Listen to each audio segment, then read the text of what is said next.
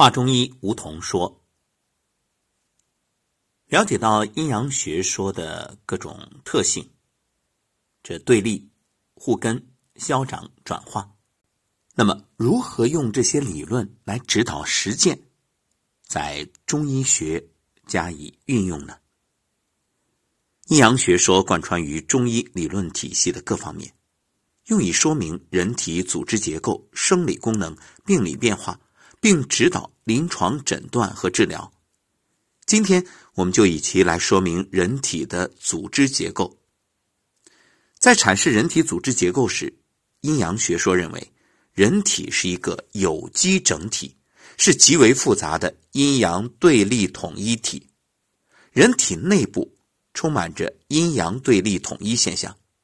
人的一切组织结构既是有机联系的。又可以划分为相互对立的阴阳两部分，所以说啊，人生有形不离阴阳。阴阳学说对人体的部位、脏腑、经络、行气等的阴阳属性都做了具体划分。你看啊，以人体部位来说，上半身为阳，下半身属阴，体表属阳，体内属阴，体表的背部属阳，腹部属阴。四肢外侧为阳，内侧为阴。以脏腑功能特点来分呢，心、肺、脾、肝、肾这五脏为阴，胆、胃、大肠、小肠、膀胱、三焦这六腑为阳。五脏之中啊，也分阴阳。心肺为阳，肝、脾、肾为阴。那心肺之中呢，还分阴阳，心为阳，肺为阴。肝、脾、肾之间呢？肝为阳，脾肾为阴，而且每一脏之中还有阴阳之分。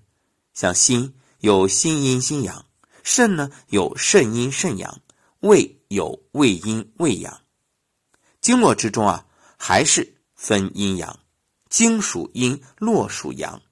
经之中又有阴经与阳经，络之中呢也有阴络与阳络。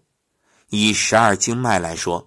有手三阳经与手三阴经之分，足三阳经与足三阴经之别。血与气之间呢，血为阴，气为阳。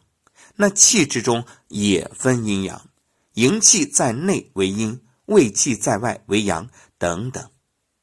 总而言之啊，人体上下内外表里前后各组织结构之间，以及每一个组织结构自身各部分之间的复杂关系。无不包含阴阳的对立统一，这些其实是不用背诵的，只要掌握了规律，自然可以准确辨别、熟练运用。当然，除了组织结构，阴阳学说还可以说明人体的生理功能。下一讲我们接着聊。